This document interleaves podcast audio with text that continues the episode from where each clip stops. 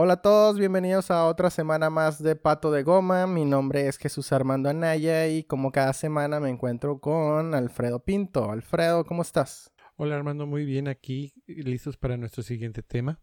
Perfecto, en esta ocasión tenemos invitado. Tenemos invitado, vamos a presentarlo. Contamos con la presencia del señor Gabriel Covarruellas. Señor, ¿cómo estás? Hola, ¿qué tal? Muy buen, no voy a decir qué día, pero muy, muy complacido de, estar aquí, de ser invitado al, podcast. No hay día, no hay día. Este podcast no tiene día. Puede ser. Atemporal. Es atemporal, completamente atemporal. Alfredo, ¿de qué se va a tratar el podcast del día de hoy? Bueno, eh, pues como ven, siempre tratamos de abordar temas que pues sean de interés para los desarrolladores y uno de los que más eh, suele traerse a colación es cuando alguien escoge una carrera, escoge la carrera de informática, tienen ciertas bases, enseñan, pero a la hora de que vas al trabajo, pues qué tanto realmente de esa carrera te sirve para tu trabajo, qué tantas cosas necesitas aprender en el trabajo, eh, qué tanta discrepancia hay entre lo que te enseñan en la escuela y lo que tú necesitas eh, para poder desempeñar bien tus labores. Yo creo que sí hay una diferencia entre lo que aplicamos en el día a día, eh, sobre todo lo que esta industria exige todo el tiempo, que es una industria muy cambiante. Eh, hoy precisamente estamos hablando de cómo hay una nueva tendencia ya en el desarrollo de software y es porque eso ocurre todo el tiempo. Entonces, es imposible para la academia seguirle los pasos a la evolución de la tecnología sobre todo por los procesos académicos en los que se deciden los planes de estudio, en los que eh, se mantiene mucha de esa vieja información. Hay cosas que definitivamente no expiran, hay mucha información básica que sigue siendo la misma sin importar cómo avance la tecnología, pero mm, sí, sí, yo creo que llega un punto en el que eh, los mismos profesores o la misma institución ya no sigue el plan de estudios, sencillamente las personas que están detrás de de la institución e implementando sus planes de estudio, también están muy alejados de lo que se está haciendo en el campo laboral afuera.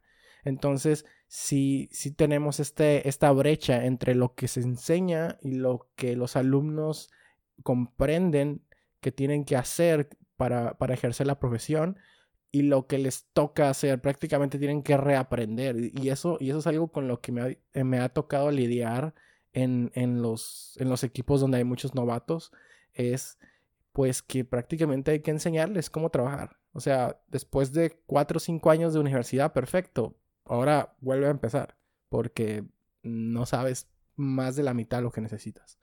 Entonces, yo creo que eh, pues es una base, es algo con lo que es algo que yo tengo muy presente eh, yo estuve por muchos años muy peleado con la universidad públicamente, o sea, de verdad, yo tuiteaba mucho en contra de la escuela. Y yo, a mí no me gustaba el modelo educativo, pero también tenía una visión de, de estaba muy, estaba muy chamaco.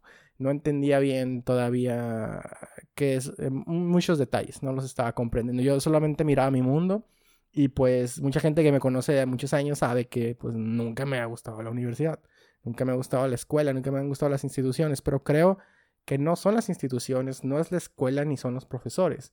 Es que sencillamente hay muchas formas de aprender y probablemente la forma en la que se enseña no es la adecuada para, para esta industria en particular. No sé para cuántas más, pero al menos para esta no. Esta cambia mucho. Entonces, eh, ¿con qué les gustaría comenzar? Gabriel, a ver. Ah, pues me, me, gustaría comenzar por, por señalar que eh, las escuelas hacen su, su esfuerzo por, por tratar de, de, mantenerse al día, pero pues es una industria que cambia, cambia muchísimo. Entonces, lo que, en lo que los, se hacen los planes de estudios, tardan un, un periodo de tres o cuatro años en hacerse, la tecnología pues eh, caduca, ¿no? Este, o se, se vuelve obsoleta. Entonces, a lo que están, lo que están optando las, las escuelas es por centrarse en las bases y, buscar apoyo en programas como eh, las residencias profesionales, en donde mandan al estudiante que haga un proyecto dentro de una empresa. Pero la, la realidad es que también las empresas no pueden correr el riesgo de darle mucha responsabilidad a un estudiante, o sea, no lo van a poner a trabajar en un proyecto, entonces terminan dándole como proyectitos de juguete donde realmente no se, no se pueden exponer a, a los retos de, del mundo laboral. Pero pues ese, es, ese, es un, ese es un esfuerzo. Otra cosa que, que están empujando las, las escuelas es este algo que le llaman programa de educación dual en donde básicamente agarran a los estudiantes, eh, según ellos, los más comprometidos por su promedio, pero algo que me ha demostrado la experiencia es que el promedio no sirve de mucho. Este, pero pues les piden, ¿no? Como al jugador de básquetbol que le piden un mínimo de promedio para jugar, acá les piden un mínimo de promedio para que su último año de escuela lo hagan eh, dentro de una empresa, ya en un tiempo completo. O sea, básicamente la escuela dice, yo no quiero tener a mis alumnos el último año en un salón de clases, yo los quiero tener en una empresa en donde haya un, jefe y mentor que le esté dando instrucciones. Sí, sabemos que le va a volver a enseñar y que va a tener que aprender cosas que aquí no podemos, porque pues ellos tardan tres años en adaptar su, su programa de estudios. Este, hacen, hacen el esfuerzo. Yo eso lo puedo ver ahorita, pero cuando estaba estudiando, o sea, no lo veía. Cuando estaba estudiando era como me están enseñando puras cosas que puedo aprender por mi cuenta. Sí, es algo que también me pasó a mí, pero no sé, antes de, antes de tocar más ese tema, Alfredo, quizás agregar algo. Mira, fíjate, lamentablemente en mi caso, yo soy autodidacta, no pasé por una carrera universitaria eh, me tocó trabajar obviamente con personas que sí pasaron por la carrera y gracias a ellos me enseñaron cosas que yo hubiera deseado que sí me hubieran enseñado en la universidad. O sea, yo sí le vi el valor eh, de que había ejercicios, había ciertas, eh, pues enseñanzas en sí de bases generales, no tanto de tecnología, porque yo creo que aquí la parte más importante que hay que separar es eso que ya había hecho yo esta observación anteriormente, que pues una tecnología primeramente para que se haga popular pasan muchos años. Hasta que se hace popular, entonces ya las universidades las voltean a ver. Y para cuando, como bien dice Gabriel, de qué que hacen los cursos, más otros cinco años de estudio, ya para cuando salía el alumno, pues ya estaban muy obsoletas las tecnologías. Entonces, en cuestión de tecnologías, pues sí, es muy difícil, concuerdo completamente con Gabriel. Pero aún así, fíjate que sí miraba el valor de, que les enseñaban conceptos que a mí me tocó con sangre aprenderlos y comprenderlos, de no tener mentores, de mucha prueba y error, que te juro que hubiera deseado haber estudiado la carrera. O sea, em, a mí particularmente me costó demasiado trabajo precisamente por no tener, aunque sea esas bases. Mi experiencia en la universidad fue básicamente, yo ya trabajaba, yo ya trabajaba como programador. Es que yo estudié en la universidad dos veces. La primera vez pues fue saliendo de la preparatoria, entré a estudiar a la universidad como todo mundo. Eh, no me gustó, no me gustó lo que, lo que me tocó. O sea, eh, yo llegué muy entusiasmado, también probablemente yo esperaba muchísimo en la universidad y pues mm, lo vi como otra etapa más parecida a la preparatoria, con otras materias. Eh, pero toda la primera etapa de la universidad pues me comenzó a aburrir. Entonces terminé desertando la escuela y al mismo tiempo que deserté la universidad entré a trabajar como programador porque yo aprendí a programar por mi cuenta eh, como autodidacta y entré como programador a trabajar a una compañía que se llama Gainlove que está en Mexicali, en, en, en Baja California y... Y pues me tocó esa parte en la que decidí volver a entrar porque quería terminar, o sea, nada más como un reto personal terminar la universidad y pues eh, trabajaba como programador al mismo tiempo que estudiaba, entonces no podía evitar hacer todas esas comparaciones entre lo que estábamos viendo en la escuela y lo que a mí me tocaba ver que, que era lo que estábamos desarrollando. O sea, había una brecha enorme. Yo, yo en mi cabeza decía, ah, si esta gente, o sea, que está estudiando aquí conmigo, si mis compañeros se quedan con lo que les están enseñando nada más, porque la mayoría también es lo único que estaba haciendo, solamente cumplir los requisitos para pasar las materias. Eh, yo decía, era, es imposible, o sea, no hay manera de que con lo que nos están enseñando aquí se puedan resolver esos problemas que, que la industria les va a pedir que hagan. Entonces, eh, sí hay un porcentaje grande de interés por parte de los alumnos que, que se tiene que cumplir. O sea, los alumnos tienen que poner muchísimo de su parte, pero no mucho, muchísimo de su parte, para poder alcanzar el nivel que, se espera que se espera en, los trabajos que todos quieren tener. Porque si te quedas con el mínimo, vas a tener el mínimo. Eso es, es una regla, eso es, eso es un hecho, eso va a pasar.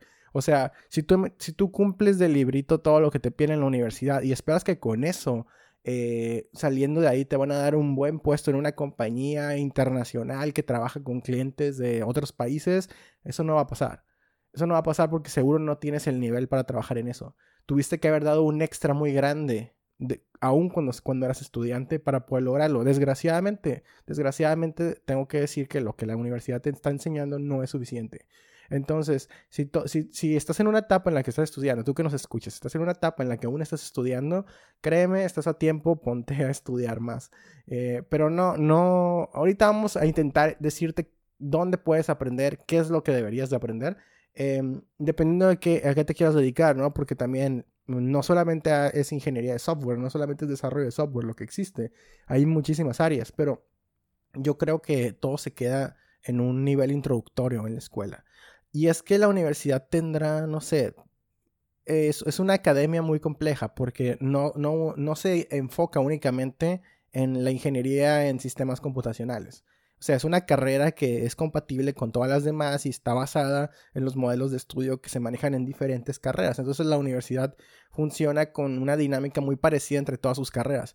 Habrá unas en las que eso funciona muy bien, pero, pero esta no es una de ellas. Entonces eh, vas a terminar eh, con, unas bases que pueden ser buenas, pueden no serlo. Depende mucho del alumno, depende mucho de los maestros, depende mucho de las instituciones, porque tampoco es lo mismo estudiar en una escuela en México, y esa, es mi experiencia, que estudiar en una universidad en otro país, en, Canadá, en Estados Unidos, en Alemania, no sé, no sé cómo sean eh, los planes educativos ahí, pero definitivamente la mayoría de las personas que están haciendo los proyectos que mueven al mundo salen de este tipo de universidades, no salen de, universidades latinoamericanas, desgraciadamente la mayoría no, alguno que otro sí, pero la mayoría no.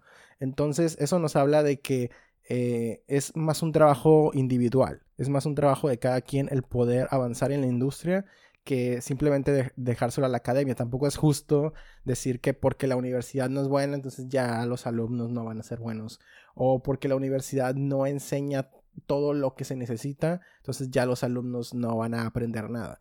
Eh, sí tienen que poner mucho su parte y algo que debería enseñar la universidad al menos, que espero que, que, lo esté haciendo, es enseñarle a las personas cómo aprender, o sea, cómo seguir un proceso educativo, cómo seguir un proceso de aprendizaje, pero en muchos casos ni siquiera es eso. En muchos casos se les enseña a cumplir requisitos básicos para pasar una materia y listo. Como si de eso se fuera a tratar la vida terminando la escuela. Entonces hay un montón de contradicciones ahí. Por eso digo, hay cosas que no me gustan, hay cosas que nunca me, me terminaron de gustar. Eh, y, no sé, no sé cómo se pueden resolver. Yo no estoy apegado a la academia. Eh, desde que salí de la universidad ya no volví a, poner un pie ahí. Entonces, eh, no sé cómo sea hoy en día. Ya pasaron varios años de que eso, eso fue. Y pues creo que Gabriel tiene mucha más experiencia que yo ya dentro de la escuela, eh, en el día a día de cómo se está trabajando ahí. Gabriel, ¿tú qué nos puedes decir de, de, cómo la universidad está trabajando para que los alumnos puedan aprender mejor? Sí, antes que nada, este, quisiera darle un poquito de, de, contexto a las personas que nos están escuchando. Este, yo no soy académico, pero desde que, desde que egresé, yo soy egresado del Instituto Tecnológico de Tijuana, este, mis profesores me, me invitaron primero a que, oye, este, queremos que des una, eh, una plática eh, en clase, oye, queremos que nos apoyes con una conferencia. Este, eventualmente me invitaron a formar parte del comité de egresados de la carrera de, de sistemas este, después un comité de vinculación de la carrera de sistemas, vinculación con empleadores, este, tienen un consejo y me fui involucrando, entonces es como si nunca hubiera dejado la escuela realmente, pero este, me, ha tocado estar viendo cómo, cómo, cómo trabajan y quisiera rescatar algo que, decías, este, que lo que te enseñan en la escuela no es suficiente, entonces aquí un, un paréntesis o un dato muy importante, no es que lo que te enseñan en la escuela está mal, Lo que está mal es creer que eso es suficiente, no es suficiente. A mí, como empleador, me ha dado mucha tristeza cuando he tenido que contratar alguna posición este, en el área de desarrollo, que tampoco soy desarrollador, pero en mi empresa necesito tener un desarrollador de planta. Este, y yo les, les pregunto, oye, ¿qué experiencia tienes? No, pues es que no he tenido trabajo, o sea, acabo de, de egresar. Yo sí, pero ¿qué proyectos personales? Este, enséñame tu, tu cuenta de, de, GitHub o dime qué, qué, proyectos propios, o sea, yo, yo hago proyectos por diversión, o sea, yo estoy aburrido y busco algo, algo que hacer, o si hay una tecnología que quiero aprender, pues me pongo a hacer laboratorios y, y haya muchos eh, egresados que les falta esa chispa y es totalmente necesaria. Este, yo he tenido el, eh, cuando yo iba a un congreso de tecnologías, o sea, yo me siento chiquito porque las personas que están ahí saben muchísimo, pero porque devoran podcasts como este, este, devoran libros, ven videos, este, están totalmente inmersos en estar aprendiendo todo el tiempo. Y no es que, todo que, que, todo el tiempo estén ahí como nada más viendo tutoriales. Hay unos que sí, ¿no? Pero están tan inmersos que su día a día es estar en esta cultura. Entonces yo creo que sí es muy necesario el poderse estar empapando de eso todos los días para, para poder tener acceso a estos empleos, porque de, de, otra forma, pues se van a quedar con, pues con la oferta laboral que, que hay aquí y desafortunadamente el capital mexicano no compite con el capital extranjero, ¿no? Y las empresas extranjeras lo que buscan son a estas personas que dan el, el más, que dan el no me quedé nada más con lo que me enseñó la, la escuela.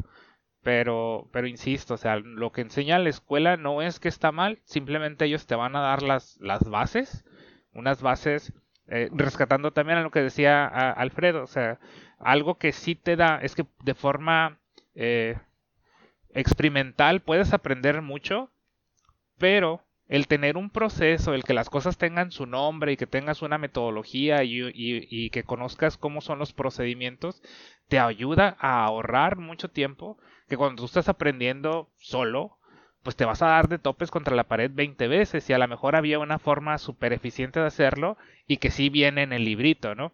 Entonces, eso también es eh, para no descartarlo del todo paréntesis pequeño, uh, Gabriel, tú, tú cuando hablas estás golpeando mucho el micrófono con, con, el viento, entonces muévelo, acomódate un poco para que no se escuche tanto ese ruido. Y, y bueno, Alfredo, tú, tú no estudiaste la universidad, dices, pero ¿te habría gustado estudiar la universidad ahora que, que ya tienes un tiempo trabajando en, en la industria del desarrollo de software? ¿Tú sientes que te hizo falta algo o te habría gustado... Eh, digamos que si pudieras regresar en el tiempo, ¿qué decisión tomarías? No, fíjate que yo definitivamente sí lo hubiera tomado, este, porque muchos conceptos, puedo decir que tardé el doble en aprenderlos, muchos conceptos necesarios que eh, yo tuve que empezar a comprar libros y libros porque todavía era la época que no había internet. Eh, eh, fíjate que me pasó que desde los 17 años empecé a hacer programas pero era libro tras libro tras libro, que cuando llegué a mi primer trabajo, donde ya me aceptaron como programación, pues llegué más o menos, pero te estoy hablando que estuve cinco años en cosas muy básicas que si hubiera ido a la universidad hubiera avanzado cuatro veces más, hubiera llegado a ese primer trabajo cuatro veces más preparado. Este, porque no tenía un mentor, porque no tenía alguien que me guiara, alguien que me dijera, eh, mira, para que te des una idea, yo, yo aprendí a programar en GW Basic, Turbo Pascal y Visual Basic. Esos fueron mis tres primeros lenguajes de programación. Y para cuando llegué a mi primer trabajo, no se usaba ninguno. O sea, tuve que aprender SQL, o sea, y, y, y, me costó. Tenía conocimientos de programación, sí, pero llegué honestamente bastante mal preparado a mi primer trabajo y, me costó mucho trabajo eh, poder tener aunque sea el mínimo nivel necesario. Tuve la fortuna que hubo un, una gerente que creyó en mí, pero si no, no, no lo hubiera hecho. O sea, no, no hubiera podido obtener el, el puesto ni nada y, me dieron oportunidad. Pero si no, créeme que yo, yo mismo me hubiera dicho, no, no te acepto para trabajar. Sí, definitivamente yo recomiendo eh, estudiar la universidad y terminarla. Independientemente de todo lo que yo puedo opinar al respecto, eh, nunca le voy a recomendar a alguien, deja la escuela, no la necesitas. Eh, porque, no sé, porque Mark Zuckerberg y Bill Gates dejaron la universidad y por eso no se necesita. A ver, Mark Zuckerberg y Bill Gates dejaron Harvard. O sea, eran unos pequeños genios esos tipos. Para que te acepten en esa escuela ya tienes que tener un nivel intelectual muy alto. Entonces, eh, no dejaron cualquier universidad. Entonces, si no estás estudiando en Harvard y no estás haciendo un proyecto que vaya a recibir un funding millonario en los próximos dos años, no dejes la universidad. No te conviene. Eh, lo más probable es que tú seas un caso promedio igual que todos nosotros y, y te vaya a servir más, te vaya a hacer más bien que mal estudiar. Ahora, eh, algo que me gustaría comentar es que ah, en mi mención, en mis comentarios anteriores, eh, pues me desahogué mucho lo que no me gustaba de la escuela. Pero ahora me gustaría hacer eh, algunas, algunas notas de lo que sí me gusta de los ambientes educativos o de los ambientes académicos. Y comenzando por todo el tiempo que tienen esas personas que le pueden dedicar a aprender, si quisieran hacerlo. Ah, ahora que me dedico a trabajar y me dedico a trabajar más de ocho horas al día en ocasiones, de verdad quisiera tener tiempo para seguir estudiando, porque mientras estoy trabajando y dedicándome a resolver los problemas de una compañía, tengo que seguir aprendiendo nuevos frameworks, nuevos lenguajes, cosas nuevas. ¿Por qué? Porque no te puedes estancar. Así funciona esto. Aquí en esta industria, si te estancas, pierdes. Entonces, eh, si quieres seguir avanzando y quieres que tus próximos proyectos futuros sean igual de interesantes que lo fueron tus proyectos actuales en su momento o tus proyectos pasados en su momento, no puedes dejar de aprender. Entonces, cuando estás estudiando, cuando eres estudiante, tienes muchísima disponibilidad y además estás en un ambiente que se dedica a eso, que su objetivo es que tú puedas aprender. Entonces, ahí lo que le hace falta a los alumnos también es ser un poco más proactivos en el hecho de que pudieran ellos mismos sugerir ah, en algunas materias con algunos maestros eh, que, se, que, se pudiera desarrollar un proyecto con alguna tecnología nueva que tengan interés. Eh, por ejemplo, yo tuve una, una, una clase que se llamaba Desarrollo Web, en donde nos enseñaban a programar con .NET. Pero al final el objetivo de la materia era comprender los conceptos de desarrollo web. Entonces yo tomé la iniciativa de que el proyecto final que yo presentara lo pudiera hacer en otro framework, en un framework de Python que se llama Django, con el que yo estaba aprendiendo. Con en ese momento yo apenas estaba aprendiendo a usarlo y tenía mucha curiosidad de aprender ese framework. Entonces aproveché la materia para aprender este, este framework que quería y utilizar eh, ese framework para resolver los problemas que al final son los mismos. No importa el lenguaje o el framework que uses, el desarrollo web, la teoría al menos, que es lo que se, intenta enseñar en la escuela, es la misma. Eh, ahí sí ya depende mucho de, qué tan flexibles sean los profesores, porque muchos, pues, pues parece que es, esa fuerza que tiene que ser lo que ellos dicen, como si, como si en el mundo real las cosas pasaran así. Y, otro, y otro punto es que por ejemplo, algo que también noto y, no me gustaría que los alumnos lo hicieran es, si en tu universidad te enseñan a trabajar con Java o con .NET, es porque algún lenguaje tienes que aprender. Y esos lenguajes son muy buenos para aprender la teoría porque cumplen con casi todos los patrones de diseño que se necesitan aprender. Entonces la teoría de software funciona perfectamente bien con esos lenguajes. Hay lenguajes como JavaScript o Python donde muchísimos paradigmas de programación no aplican o aplican muy superficialmente. Entonces no los aprenderías igual que con esos lenguajes. Por eso estoy de acuerdo que los uses. Ahora, no te justifiques diciendo que en la universidad te enseñaron a programar con Java y quieres que a partir de este momento todos tus proyectos futuros sean en Java o en .NET o en lo que te enseñen. Y digas, es que a mí me enseñaron esto y en esto voy, tengo que buscar trabajo en esto porque es lo que sé. No, a ver, a ti te enseñaron a programar, te enseñaron la teoría de la programación. Deberías de poder aplicar eso al lenguaje que sea y no quedarte solo con una tecnología y querer, y querer seguirle y seguirle porque tienes pereza a aprender de nuevo. Entonces, em, eh, en una ocasión, esto es una anécdota que me gustaría contar antes de, terminar esta, esta, sección de mi participación, es que eh, cuando ya me tocó por fin viajar a, otras, a, otras, em, a otros eventos en otros países, me puse a hablar con, con ingenieros de Estados Unidos en, en alguna conferencia y preguntarles cómo fue su experiencia en la universidad, porque yo tenía mucha curiosidad cómo aprendieron ellos. Ellos estudiaron Computer Science en alguna escuela eh, de Estados Unidos, algunos de ellos en, escuelas muy buenas. Me ha tocado conocer gente que, que estudia en, muy buenas universidades de Estados Unidos. Y algo curioso es que uno de ellos me, me, comentó que todos sus exámenes eran o en Java o en C ⁇ dependiendo de la materia. Ahí, por ejemplo, si la materia era más enfocada a entender eh, la programación a nivel de sistema operativo, entonces les enseñaban en C ⁇ Pero si tenían una materia de programación orientada a objetos, les podrían estar enseñando en, Java. Y era indistinto, o sea, no importaba el lenguaje, porque al final lo que estaban implementando era lógica de programación. Y esta persona salió de la universidad y su primer proyecto fue trabajando con JavaScript. O sea, algo que no tiene absolutamente nada que ver con los lenguajes que le tocó estudiar. Y está interesante porque era muy bueno en JavaScript, de verdad. O sea, platicabas con él, y era una conferencia de Python, también era muy bueno en Python. Platicabas con él y te dabas cuenta que al final lo que hizo esta persona es comprender perfectamente bien la teoría detrás de lo que había eh, en los conceptos de desarrollo de software e implementarlo en el lenguaje que fuera. O sea, realmente no se puso a aprender una plataforma o un framework y luego buscó trabajo en eso.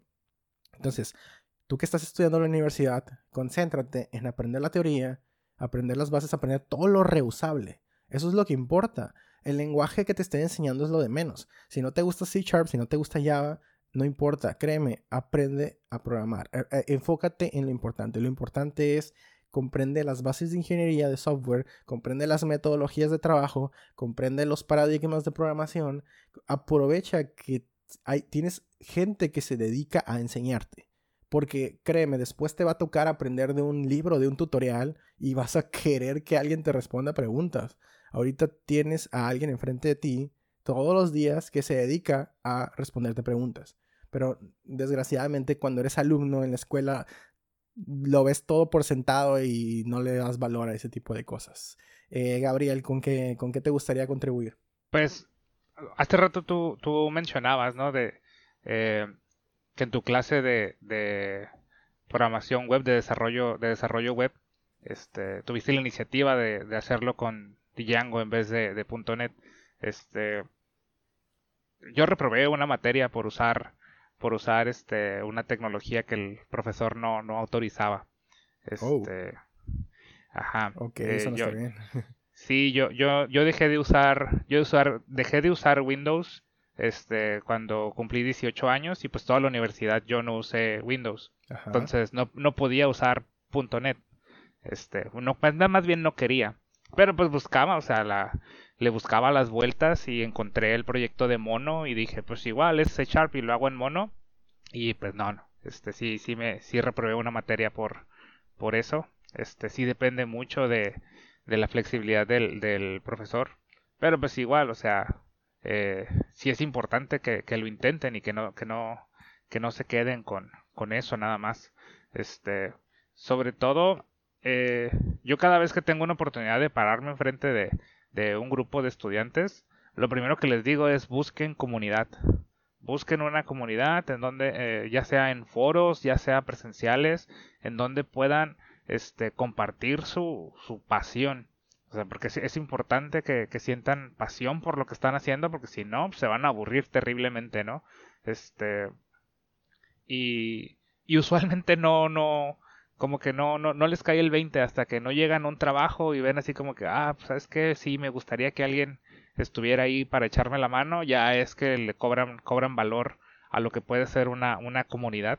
Y no importa si es un grupo en Facebook, si son reuniones o si son lo que sea, ¿no? Pero creo que las comunidades deben de ser una parte muy importante en el, en el desarrollo eh, educativo de, de cualquier persona. Alfredo, tú y yo estamos en varias comunidades de, desarrolladores que pues son libres, están, están ahí libres, son públicas, están en internet, cualquiera puede unirse.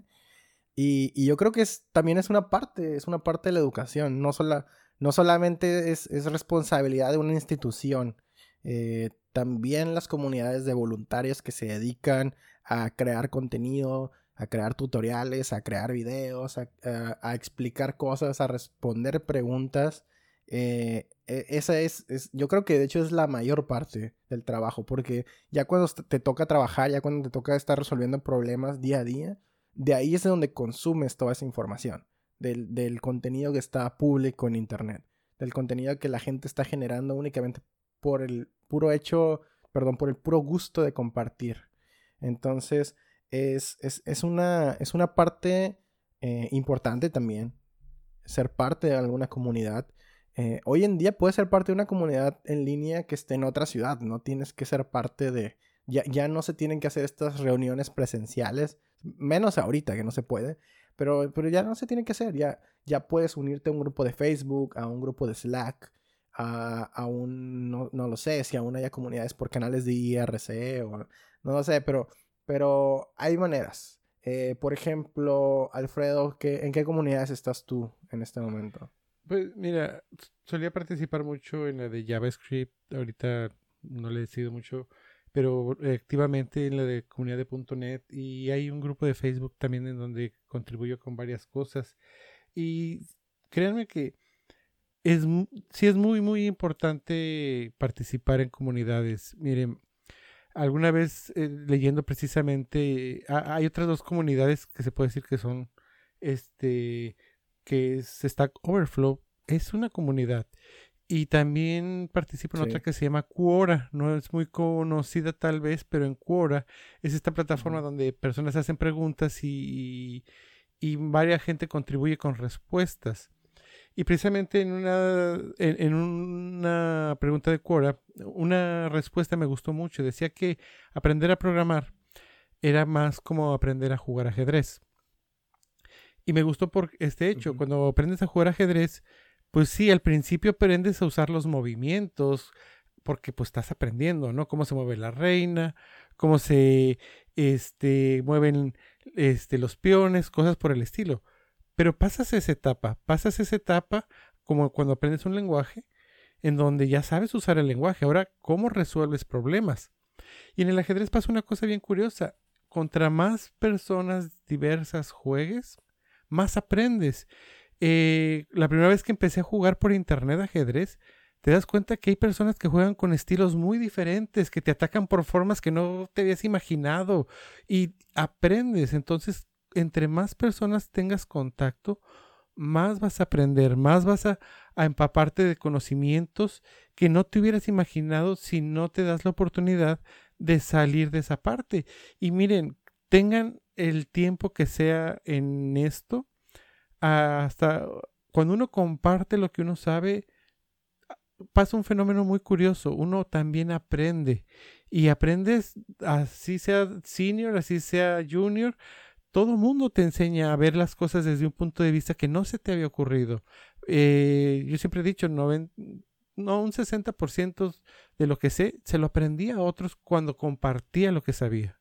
A mí, a mí me gusta ser parte de, comunidades. Yo soy parte de, una comunidad que se llama eh, el, Grupo de Usuarios de Python de Tijuana y, y pues compartimos información de ese lenguaje, que nos enfocamos en precisamente en tecnologías que estén hechas con ese lenguaje de programación, pues por enfocarnos en algo, ¿no? Pero hay comunidades abiertas, existe Mexicali Open Source, por ejemplo, que es un grupo de desarrollo donde puedes participar con el lenguaje de programación que quieras y ahí te ayudan muchísimo, sobre todo en desarrollo web, eh, que es casi lo que más, en lo que más se, enfocan. Y, y bueno, una comunidad, para quien no lo sepa, es sencillamente un grupo de personas que se organizan a través de un medio digital para, pues, para compartir información. Por lo general las comunidades están, em, están eh, categorizadas, no sé cómo decirlo, eh, eh, eligen un tema y, lo siguen, ¿no? Puedes buscarte una comunidad de programadores de JavaScript, puedes buscar una comunidad de programadores de, de .NET o de Java o de C Sharp o de, o de lenguajes nuevos, lenguajes como Go, como, como Rust, hay comunidades de todo tipo. Eh, y, suelen tener dinámicas en las que cada mes se hacen reuniones para, pues más que nada para conocerse, para interactuar, pero en esas reuniones se, comparte algún, algún tema en, exposición, en forma de exposición, y, así es como compartes información. Entonces, con el solo hecho de ir a un evento de esta comunidad, que suelen ser gratuitos todos ellos, eh, ya estás aprendiendo algo porque te están compartiendo un poco y haces contactos a quienes les puedes preguntar en el futuro o sencillamente a través de uno de sus canales digitales, como puede ser un grupo de Facebook o un canal de Slack, eh, una duda que tengas eh, con, tal tecnología, puedes ir a esa comunidad, hacer la pregunta abierta y seguramente alguien te va a poder ayudar. Entonces, ese es el objetivo de las comunidades. Son un ambiente completamente informal en el que hay una cooperación colaborativa para aprender. Es, un aprendizaje colaborativo. No está basado en ningún método académico y yo creo que muchísimas personas aprenden más siendo parte de una comunidad que, asistiendo a un, a un curso o a un programa, a un programa formal. Estoy hablando específicamente de la industria del desarrollo de software que es de lo que se está tratando este podcast, ¿eh? Por si alguien nos dice, no, pero es que, ¿cómo, cómo eh, em, tú irías con un médico que no estudió en la universidad o algo así? Son los argumentos que siempre, que siempre me dicen cuando no apoyo a la universidad. Es como, a ver, espérate, estoy hablando específicamente de esta carrera. Esta carrera es una de esas carreras que, pues, no nació pensada en que se les iba a enseñar a la gente en una universidad. O sea, esta, esta carrera evoluciona por sí sola y la, y la escuela se, está quedando bien atrás. Eso, eso es todo, de eso se trata. Es, es, es, es que es la, la programación es, es, casi un arte, o sea, es, algo muy complicado, es, un trabajo muy intelectual. No, sí tiene mucha teoría, no, no, no se puede considerar tal, tal así como, como un arte. Hay, muchísima teoría que se, que se tiene que aprender, pero el trabajo del día a día es resolver problemas que la mayoría son únicos o la implementación al menos es, muy, eh, está muy focalizada el problema o el proyecto. Entonces son muchos factores, son demasiadas variables con las que tienes que convivir todo el tiempo y, te toca estar pensando y repensando cómo solucionar todo, todo el tiempo. Y, es una lucha entre eh, invento la rueda para, para solucionar este problema o implemento alguna metodología que ya se sabe, ¿no? Entonces ahí tienes que estar todo el tiempo luchando contra no caer en esas malas prácticas y, lo complica muchísimo. Entonces, si, si han escuchado este podcast por, por muchos, em, perdón, si han escuchado muchos capítulos de este podcast, se habrán dado cuenta que hemos hablado de todo tipo de problemas. O sea, esta industria es complicadísima y realmente se pueden topar con problemas por todos lados. Eso no se va a aprender más que en el día a día y practicando y resolviéndolo y estando ahí. Entonces, no existe realmente una forma en la que te puedan enseñar todo eso en un programa educativo de ningún tipo. De ningún tipo, ni curso, ni bootcamp, ni escuela, nada. Sencillamente es algo que te va a tocar eh, aprender mientras, mientras trabajas en esto. Eh, no es un trabajo en el que te puedas sentar en un escritorio y cumplir un protocolo y a las 6 de la tarde se acabó tu, trabajo, ¿no? En el que eh, la mayor parte de tu trabajo es estar ahí y ser el ingeniero en turno, que la figura de autoridad que representa algo, como en, como en otras industrias sí lo es. Eh, no, aquí eres un, un obrero haciendo un trabajo, un trabajo que es complicado, que no muchos pueden hacer y que, y que requiere mucha experiencia. Entonces, eh, siéntete un poco privilegiado si, si ya eres parte de esto, porque realmente eh, estás haciendo algo que un porcentaje muy, muy pequeño de la población puede hacer. Entonces, eh, yo creo que al final de, todo, eh, compartir lo que sabes, ayudar a otros a aprender lo mismo que tú, que tú sabes, da mucho valor. Te da mucho valor como persona y, te ayuda a compartir todo ese conocimiento porque al final no importa lo que compartas, no estás generando a tu competencia, no estás generando a alguien que te vaya a, estorbar en el futuro, al contrario, necesitas ayuda y vas a necesitar ayuda todo el tiempo. Entonces, eh, lo que vale en esta industria es tu tiempo, es el tiempo de la persona que está detrás del escritorio resolviendo el problema, no la información que compartes no la, información de tal framework. Por eso la mayoría de los frameworks son open source. La mayoría de los lenguajes de programación son, son libres los desarrolla personas que lo, liberan de forma gratuita, porque el valor no está en vender esa cosa, el valor no está en vender esa plataforma, el valor está en la persona que va a trabajar con ella, que va a resolver el problema que la compañía al final necesita. Y mientras cumplas ese objetivo, da igual la manera en la que aprendas. Cada persona aprende diferente, eso también es cierto. Entonces, hay quienes aprenden muy rápido, hay quienes necesitan que les expliquen muy detalladamente las cosas, hay quienes necesitan ver ejemplos todo el tiempo y, todas esas formas distintas de aprender hacen que ningún modelo educativo sea perfecto ni le funcione a todos. Hay quienes se van a sentir muy tontos en la escuela, pero van a ser muy buenos aprendiendo en otro tipo de cursos o en otro tipo de ambiente. Entonces, eh, hay de todo. No, no hay un, único camino a seguir para aprender. También la, la, escuela no va a lograr jamás ese grado de perfección, ni se lo podemos exigir. Lo, más que podemos hacer es aportar para mejorar la experiencia de los alumnos, que eso es todo lo que podemos hacer. Mejorar la experiencia de los alumnos, ayudarlos a motivarlos y algo muy importante, algo que, eh, algo que mencionamos al principio de este podcast, ayudar a las personas nuevas a poderse incorporar en la industria. Que yo creo que esa es la brecha más grande que hay ahorita. No hay tantas oportunidades para los novatos. Hay muy pocas. Eh, la mayoría de las compañías quieren gente experimentada, quieren gente que se pueda sentar a resolver el problema en unos cuantos días y no quieren entrenar a las personas, no quieren eh, pagarle a alguien para que aprenda una tecnología, para no hay muchos programas como tipo semilleros o programas eh, que le permitan a las personas crecer dentro de, una empresa. Prácticamente eh, son programas basados en, explotar talento, en explotar talento que ya, que ya esté desarrollado. Entonces, eso es algo en lo que aún podemos trabajar. Yo creo que esa sería la parte crítica ahorita en la que hay que trabajar. Cómo resolver esa conexión entre cualquier programa educativo, cualquier programa entry, cualquier, eh, que cualquier persona con poca experiencia pueda ser parte de un proyecto real, de un proyecto que les permita crecer. Y no tiene que ser proyectos eh, eh, de compañías muy grandes, pueden ser incluso proyectos personales, pueden ser proyectos en grupo, proyectos de comunidades, no lo sé, cualquier tipo de proyecto que te da una experiencia real. Pero es que falta un montón eso. ¿qué, qué, puedes decir, Alfredo? Mm, bueno, no concuerdo contigo el 100%. Es más, ni el 50. ¿O oh, no? porque... Pues ya pasó por primera vez. no, mira, la formación es necesaria y te lo digo yo que mucha gente lamentablemente autodidacta dice, no, eh, no necesité, no X, no Y, este, pero no es mi opinión, este, sí creo que es muy importante pasar por la formación. Lamentablemente no se está empatando a la necesidad que hay por la mismo que es muy complicado eh, la, carrera. Es, eh, alguna vez pasó, por ejemplo, con la Universidad del Tecnológico de Monterrey, que saben que es de las top, que egresados inmediatamente los ponían en puestos de gerencia, porque pues el prestigio que tenía eh, la universidad. Y hubo un problema muy grande, o sea, las empresas tuvieron muchos, muchos, muchos problemas porque la gente no traía experiencia, no traía formación real.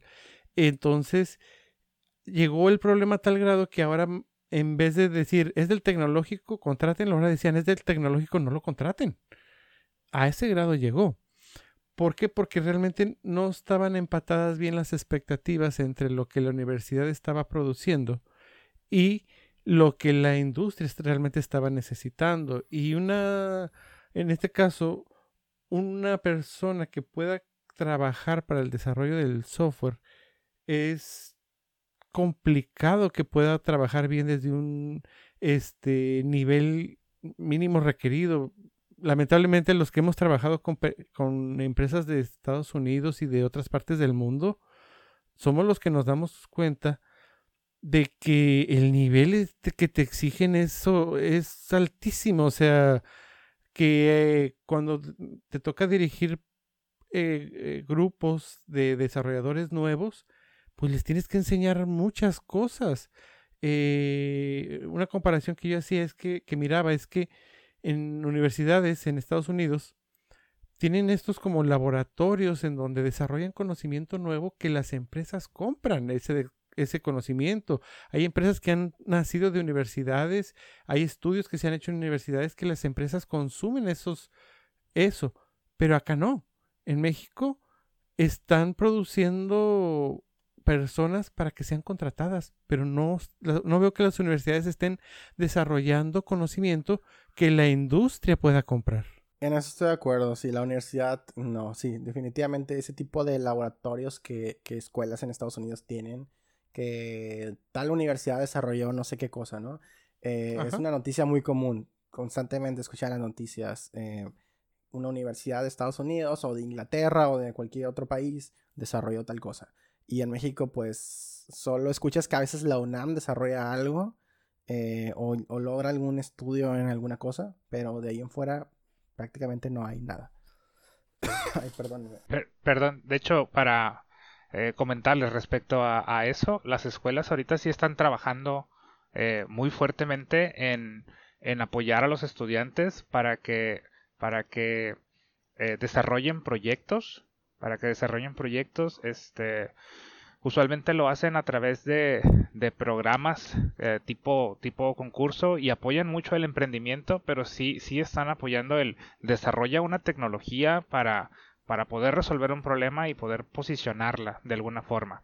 Este, suelen desmotivarse un poquito porque eh, al ser programas de gobierno, este, están un poco manipulados, ¿no? Pero la intención, la iniciativa de apoyar a los estudiantes para que generen proyectos, este, ahí, ahí está, sí, sí existe. Existe, pero bueno, aún está muy en pañales todo ese, esa, esa parte en la que la academia mexicana, es, hablando específicamente de la academia mexicana, pueda generar proyectos a nivel internacional, ¿no? O, o generar proyectos que la industria vaya a utilizar como un parteaguas o ah, no lo sé. Eh, pero ya, ya quiero decir que ya estamos en ese momento en el que tenemos que comenzar a cerrar el podcast. Así que vamos a comenzar con las conclusiones. Alfredo, ¿con qué quieres concluir? Pues, miren, son más o menos tres puntos. Eh, una es que de verdad eh, no tienen idea, por ejemplo, lo que es trabajar con empresas de otros países, el nivel y que te requieren la calidad este que es muy alta y, pues uno tiene que prepararse si quiere uno acceder porque eh, se escucha muy bonito ah te vas al otro lado y, empiezas a ganar 100 mil dólares al año pero para poder acceder a eso eh, de verdad que se necesitan niveles muy altos. No cualquiera he visto que que a veces logre eh, eso. Entonces definitivamente sí hay que tener una preparación adicional. Y también esa parte de que a veces también he visto que las universidades se cierran o se ponen dogmáticas en el sentido de que no uses Windows, no uses .NET, no esto, no lo otro. Y eso siempre yo lo he visto como que algo que daña mucho a los estudiantes porque se casan con estas ideas. Hay un libro que se llama Los cinco anillos de un samurái muy famoso en, en Japón que que este libro todos los CEOs de la empresa lo tienen que leer. Y dice eso, de que nunca tengas una preferencia por algo en específico, tanto eh, aferrarte a algo como no aferrarte a nada es malo, o sea, los dos extremos son malos. Eh, y siempre hay que tener esta apertura de que tienes un trabajo que hacer y tienes que adaptarte a las circunstancias. Eh, ser dogmático realmente te va a traer muchos problemas y pues también por último no hay que reinventar la rueda. Eh, hay mucho conocimiento en la universidad, mucho conocimiento de libros que sí les van a servir, que sí este, los van a necesitar. Eh, alguna vez leí, por ejemplo, que en base de datos, las cinco formas normales, ¿para qué? ¿Cómo? Entran en un trabajo y no las aplican. Y después de muchas pruebas y errores es como que, ah, por esto se necesitaba las... Eso, ah, por eso nos enseñaron esto otro. O sea, créanme, no lo aprendan a, la mala como lamentablemente a mí me tocó. Que sí pónganle eh, mucho interés a, aprender todo. Tal vez muchas cosas van a estar eh, obsoletas en cuestiones de tecnología, pero no en cuestiones de principios, para que ustedes este, puedan aplicar estos principios a la hora de hacer cosas con estas nuevas tecnologías. Yo puedo decir que los últimos libros que he leído de programación son libros de algoritmos y de cosas que se supone que ya sé, pero que no sé tan bien y que eh, me tocó volver a estudiar. Entonces, si, si están en esa etapa en la que todavía tienen la suerte de poderle dedicar muchísimo de su tiempo a estudiar, aprendan muy bien las bases de todo esto para que después no tengan que estar reaprendiendo lo que se supone que ya sabían. Y bueno, algo con lo que yo quisiera concluir es que acostúmbrense a estudiar, acostúmbrense a aprender y acostúmbrense a aprender por su cuenta, porque en esta industria lo van a necesitar. En esta industria nunca van a dejar de aprender, pero lo que sí van a dejar de tener son profesores. Entonces, más les vale que sepan aprender por su cuenta y esto es algo que pueden comenzar a hacer desde hoy. Desde ahorita, pónganse a estudiar algún curso, algún tutorial en internet, en YouTube, lean un libro, eh, les podemos recomendar algunos. Eh, en, seguramente, mira, en este podcast vamos a poner un libro cada uno de nosotros que recomiende, que, que sería bueno que leyeran si están aprendiendo a, programar o si están aprendiendo o si están comenzando en la carrera de desarrollo de software. Eso va a estar ahí en la descripción del podcast. Eh, yo me encargo de eso. Y bueno, eh, sean autodidactas porque es lo que se necesita. Al final nadie les va a poder enseñar todo lo que necesitan y ustedes mismos van a tener que ser sus propios profesores. Y créanme, en 5 o 10 años más se van a necesitar eh, tecnologías y puestos que hoy no existen. Entonces también es imposible que se preparen para todo lo que viene porque ni siquiera sabemos lo que viene. Entonces, eh, estar eh, adaptándose a los cambios y ser parte de las nuevas tendencias y ser parte de esos cambios es, es, algo que les va a tocar y es algo con lo que van a tener que estar conviviendo todo el tiempo. Entonces, háganlo, háganlo, aprendan y aprendan a aprender. Eh, Gabriel, ¿con qué quieres terminar? Yo quiero terminar primero eh, recomendarles que, que, si no que si no acostumbran a leer documentación en inglés lo hagan porque de aquí a que se hacen las traducciones ya no sirve la documentación que están leyendo. Entonces deberían de, de, estarse haciendo la costumbre de que toda la documentación que hagan todas las búsquedas en Google que hagan las hagan en inglés. Y la otra que se sale un poquito de, del alcance que hemos tenido este de nada les sirve eh, ser el mejor programador del mundo, manejar la tecnología a la perfección, si, si carecen de lo que son los soft skills. Si no pueden comunicarse, si no pueden recibir feedback, si no pueden mandar un correo. O sea, a mí como empleador no me sirve tener a un genio de la informática con el que este, no puede eh, enviar un correo electrónico, por ejemplo. Este, eso se sale totalmente del tema, pero, pero por favor, este, échenle ganas a sus soft skills, porque, porque a final de cuentas, este, es, importan mucho. En el mundo laboral importan mucho, van a ser parte de un equipo de trabajo, necesitan, este, trabajar sus habilidades de, comunicación, necesitan manejar habilidades que no nada más son tecnológicas, entonces para que lo, lo tengan en cuenta. Y bueno, yo creo que ya con eso llegamos al final del podcast. Muchas gracias Gabriel por acompañarnos y compartir eh, tu conocimiento con nosotros. Eh, como siempre, eh, los comentarios de este podcast son responsabilidad de nosotros. No tenemos la verdad absoluta de nada y probablemente podemos estar terriblemente equivocados. Así que no se tomen esto literal, es nuestra opinión. Y, bueno, es eso, eso es lo que pensamos y eso es lo que queremos compartir con ustedes. Ya saben que pueden comunicarse con nosotros por medio de nuestras redes sociales, búsquenos en Twitter o en Facebook como Pato de Goma Podcast o pueden entrar a patodegomapodcast.com y pues ya saben, eh, siga, eh, suscríbanse en Spotify o en Apple Podcast o en Anchor FM o en la plataforma de podcast que quieran y escúchenos, hay un podcast cada semana, no sabemos qué día, pero hay un podcast cada semana.